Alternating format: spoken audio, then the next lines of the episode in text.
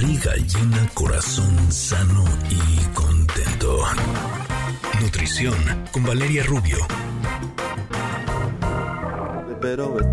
Bueno, bueno, bueno, pues entremos ya porque la verdad es que siempre es bien importante estar informados, sobre todo ahora que vivimos desde hace dos años con una pandemia con el SARS-CoV-2 que este virus no sabemos bien a bien y que vamos descubriendo qué eh, consecuencias o qué efectos puede tener una vez que lo adquirimos eh, a nivel eh, global o a nivel personal, dependiendo de la pues de las condiciones de salud que tengamos cada quien. Y por eso Vale Rubio nos va a decir algo muy importante, Valeria, nuestra nutrióloga. Bienvenida, ¿cómo estás?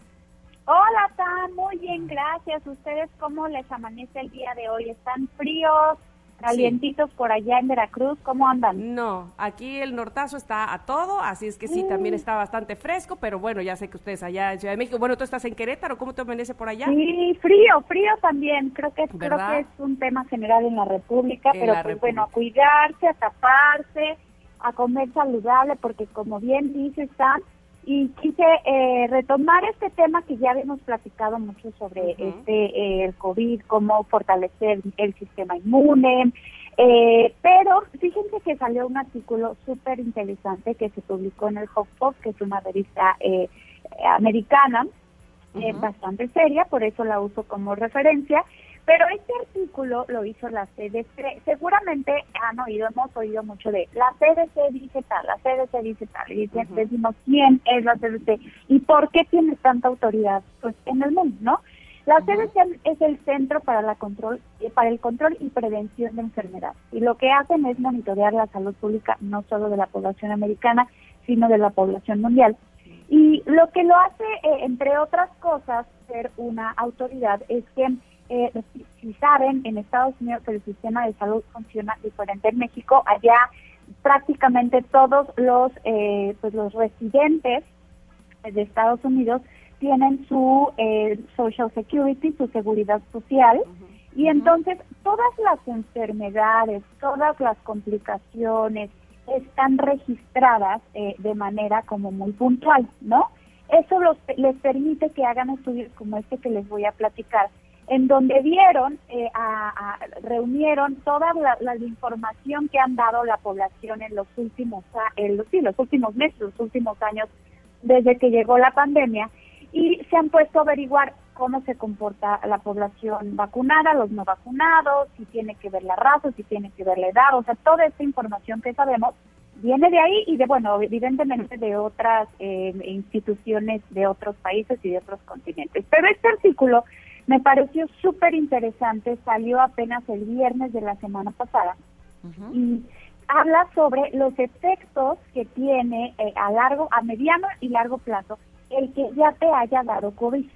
El COVID sabemos que deja secuelas o puede dejar secuelas, entre ellas, eh, pues bueno, fatiga, eh, falta de aire o un poco de dificultad para respirar, dolor articular, temas em, complicaciones para recordar la memoria, la concentración, insomnio, dolor muscular, dolores de cabeza. Hay por ahí algunos no comprobados científicamente, pero bueno, que se han asociado también con irregularidades menstruales. Entonces, el que nos haya dado COVID a los que ya nos dio de manera natural, evidentemente esto no tiene que ver con las vacunas porque actúan diferente, pero cuando te da eh, y, tienes ya la inmunización natural, por un lado es bueno porque ya estás más protegido, pero por otro, uno de los efectos que se acaban de descubrir es que las personas que tuvieron eh, COVID, sobre todo en adultos, quedan más predisponentes o quedan con una eh, predisposición más alta a padecer diabetes del tipo 1 o del tipo 2. No se sabe bien todavía cuál es la relación, la correlación, eh, falta mucho desde luego por investigar, pero insisto, a nivel estadístico, lo que les decía que hace la sede es buscar todos esos casos que tuvieron COVID y después qué enfermedades reportaron. Entonces se ha visto una asociación muy cercana entre los que no tenían diabetes, les dio COVID y después les dio diabetes. Esto puede ser, esta es mi, mi conclusión personal, mi asociación. La diabetes pues es un tema eh, inflamatorio. Sabemos que el COVID afecta a los órganos, eh, a los órganos principales, al señor, por supuesto, a los pulmones, al corazón. Pero bueno, ahora también esa es la mala noticia que eh, puede ser un, efecto secundario a haber tenido COVID, la, diabetes. Ahora, ¿qué podemos hacer? Desde luego siempre eh, todo lo que sea reportado, registrado, que nos atendamos de manera profesional con un médico que nos diga eh, qué hacer en caso de tener COVID, pero por supuesto qué hacer en caso de tener efectos secundarios a largo plazo del COVID. Desde el punto de vista de nutrición, eh, como siempre lo digo aquí, eh, la prevención siempre es más barata, siempre es mucho más puntual. Eh, hay que tratar de evitar por completo, si se puede, ahorita que estamos como tan expuestos a este virus, el azúcar, ¿no? Y todos sus derivados, las grasas en exceso, porque estos, estos dos ingredientes, el azúcar y las grasas en exceso, junto con lo que los conservadores y, todas estas sales que utilizan para que los alimentos duren más, hacen que las células del cuerpo se inflamen. Entonces, si nosotros tenemos una alimentación mucho más natural, baja en azúcar, baja en grasas saturadas, alta en fibra, recuerden que todo lo integral la tortilla de maíz en vez de la tortilla de harina, eh, comer diario leguminosas, frijoles, lentejas, garbanzos, el que tengamos fibra hace que nuestro cuerpo trabaje, funcione mejor, pero también que no absorbamos todos los elementos, eh, los conservadores, los colorantes, también la fibra hace ese efecto. Eh, y desde luego, como siempre lo digo aquí, la actividad física que no es opcional, eh, hay que movernos todos los días mucho más que antes para que nuestro cuerpo esté preparado. Y bueno, tengamos, si es que nos da COVID, un COVID leve, eh, seguramente la intensidad y la duración de la enfermedad va relacionada con aparición de efectos secundarios. Entonces, bueno, eh, para que estemos como lo más prevenido posible. ¿Cómo ven, niñas? Está interesante, ¿no? Híjole, está interesante y también está aterrador. Digamos que un poquito de todo. Eh, justo ahora que hablabas de la importancia de alimentarte bien para que tus células estén en, ahora sí que en óptimas condiciones y tengas un buen sistema inmunológico, eh, me hizo recordar que para las vacaciones de fin de año estuvimos eh, mi familia reunidos.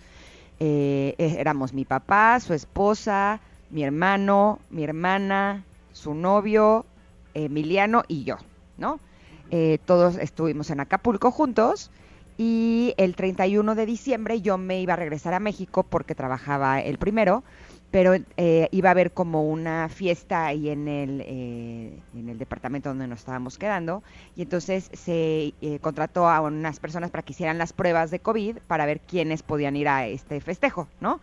Eh, estaba yo en la alberca, muy a gusto, leyendo mi libro, cuando de pronto recibo un mensaje que Emiliano, mi hijo de 23 años, había salido positivo. Eh, casi me da algo, ¿no? Eh, agarré así mi libro, lo aventé en mi bolsa y subí corriendo para ver qué es lo que había pasado y vi cómo empezaron a salir positivos los demás. Yo bajé a hacerme la prueba porque independientemente de que yo no iba a ir al festejo, eh, yo quería saber porque yo había estado conviviendo con todos, ¿no?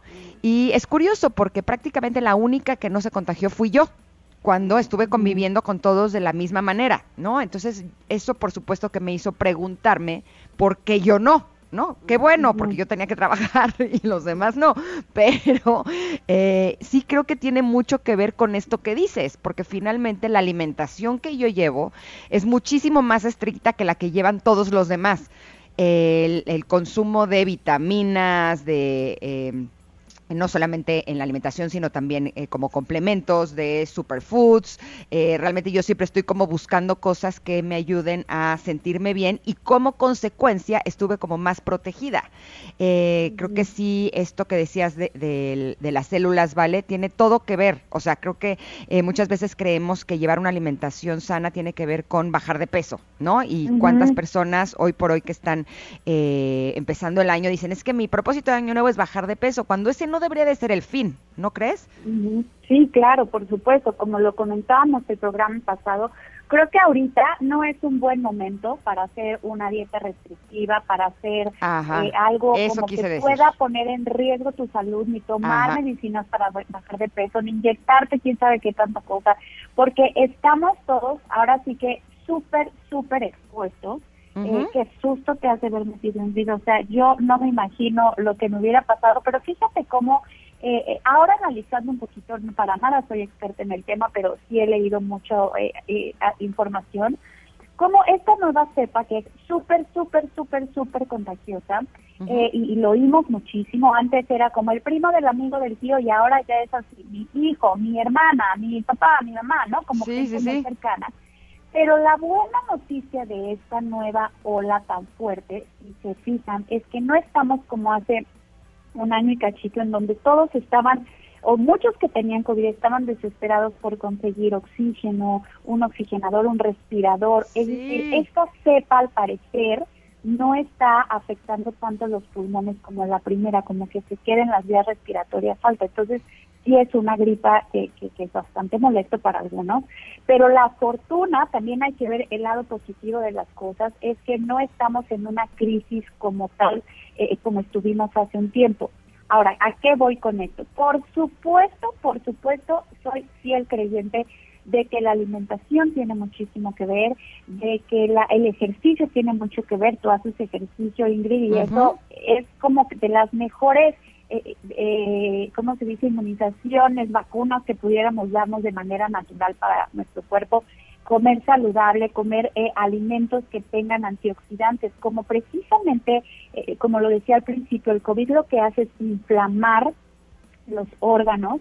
En la inflamación siempre hay un proceso oxidativo importante. Hay mucha, se llama producción de radicales libres, quiere decir que los órganos, literal, que eso es un proceso normal, la oxidación, así como la manzana cuando la partimos y se pone oscurita, eso sucede en nuestro cuerpo todos los días, pero tenemos los eh, elementos para contrarrestarlo de manera natural. Pero si se los damos de afuera, en fresas, zarzamoras, eh, eh, frutos frutos rojos, en el aceite de olivo crudo, en el aguacate, en las leguminosas, ya hemos hablado incluso del vino tinto, pues estamos dando una vacuna natural a nuestro cuerpo para que no nos dé o que si nos da, eh, pues nos dé como, como muy, muy leve. Y por supuesto, pues yo estoy a favor de que se vacunen, eh, porque eso también ha hecho que si en efecto se sigan contagiando. Acuérdense que la vacuna no evita que te dé, te puede dar muchas veces incluso vacunado. Te evita que se complique y te evita que te mueras. Entonces, sí hay más COVID, pero menos grave que lo que era cuando empezó. Ya conocemos mucho más de enfermedad. Entonces, no bajar la guardia, eh, lo que ya sabemos todos, cubrebocas, distanciamiento, eh, pruebas, pruebas, pruebas, pruebas, porque imagínate que no hubieran hecho pruebas para esa fiesta que hiciste, hubiera sido un contagiadero universal, ¿no? Y en una de esas le toca a alguien que está vulnerable eh, y, y, le puede ir como súper mal o no vacunado. Entonces, eh, pruebas, pruebas, pruebas y por supuesto darle súper importancia a la parte nutricional y a la parte de la actividad física, pero conducirnos con información, eh, con buena información y no con miedo, porque creo que el miedo y, y, y la depresión y todas estas emociones que no son positivas, creo yo, ese es mi punto de vista, también pueden influir en un sistema inmune bajo. De acuerdo. De acuerdo totalmente. Y, decíamos, eh, bueno, desde el principio de la pandemia, hablabas tú ahorita de cómo puede ser eh, que una persona que no tenía diabetes eh, tenga justamente el, COVID y entonces empiece con, con, este padecimiento. Pero quienes sí lo tienen, mi querida Vale, evidentemente tienen que estar muchísimo más pendientes y, no sé si llevar alguna, o bueno, continuar con su dieta especial, pero además una llevar una revisión constante, ¿no? Seguro, seguro. Ser más cautelosos, más estrictos con su alimentación. Eh, también hemos hablado mucho aquí de la vitamina D. Ahora con el frío, las, eh, las eh, cantidades, los niveles de vitamina D suelen bajarse y eso también está comprobado científicamente que puede contribuir a, los contagios eh, o hacerte como más susceptible. Entonces, las personas que ya tenían, se llama comorbilidad, morbilidad no viene de muerte, viene de enfermedad, pero son enfermedades que se relacionan con otras enfermedades, a eso se refiere. Entonces, cuando tú ya tienes diabetes o una enfermedad del corazón o tienes una enfermedad autoinmune y viene el COVID, entonces esas dos enfermedades se van a ir de alguna manera como empujando una a la otra, como dando cuerda, y entonces puede exacerbarse el COVID, es decir, la, la, eh, las complicaciones eh, del que tiene el COVID, y también puede ser que los niveles de azúcar se eleven porque hay una infección importante, que el, sistema cardiovascular pues tenga que estar trabajando más para oxigenar mejor, desde luego los pulmones. Entonces la receta es pareja, o sea, la receta es cuidar alimentación, disminuir procesados, disminuir azúcares y grasas en exceso, hacer ejercicio, consumir mucha fibra, no dejar atrás la proteína. Ahora hay una tendencia fuerte porque han visto que eh, comemos en general poca proteína, entonces hay que incluirla de manera vegetal o animal, pero todos los días en las cantidades adecuadas. Cuidar muchísimo, muchísimo esos aspectos que pues dependen de nosotros y qué bien que podamos ser afortunados como lo fue Ingrid, que, que no se contagió, o a mí que me dio el año antepasado, y la verdad es que nos fue re bien, no tuve ni medio síntoma y no contagié a nadie porque mi carga viral era muy baja. Creo que sí, el estilo de vida, la alimentación tiene muchísimo que ver, entonces pues a darle chicas, ¿cómo ven? Ahora, Emiliano es una persona que vive con diabetes tipo 1, y cuando salió positivo, pues, se podrían imaginar mis niveles de angustia, ¿no? claro. o sea, de hecho sigo con el cuello contracturado porque evidentemente tenía terror de qué es lo que iba a suceder eh, en el momento en el que tenía este otro padecimiento. Y lo que sí puedo decirles es que eh, o sea, el día de hoy es su día 12 y todavía ayer en la noche lo escuchaba tosiendo. Eh, se hizo hace dos días una prueba PCR y seguía saliendo positivo, o sea que sí le ha durado como un poco más que a las personas que no viven con diabetes, pero él ha estado encerrado en su cuarto y le ponemos la charola con su comida todos los días, evidentemente comida súper saludable, lo hemos estado cuidando muchísimo. Y sí, Antier llegó y nada más me dijo, oye, Ma, ¿me puedes traer alguna golosina, por favor? que necesito algo rico.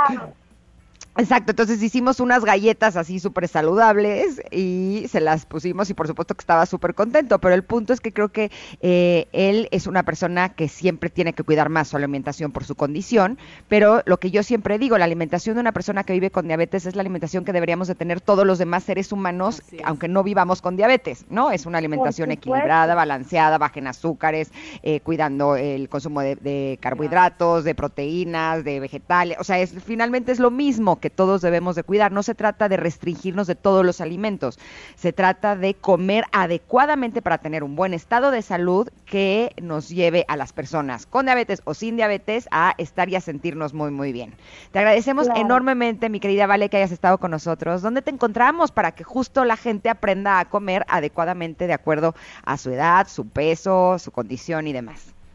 Muchas gracias, Ingrid. Estoy en Instagram, Nutrióloga Valeria Rubio, en Facebook, Nutrióloga Valeria Oficial, también en mi podcast Nutrición con Valeria Rubio. Y voy a subir tips todos estos días de qué comer justo cuando ya tienes COVID, cuando estás ah, encerradito y tienes esos antojos. Y bueno, que Emiliano salga súper bien como ha salido hasta ahorita. Gracias. Tener ese padecimiento no es condicionante de nada. Hay mucha gente que no la tiene y a lo mejor está menos saludable porque no se cuida nadita.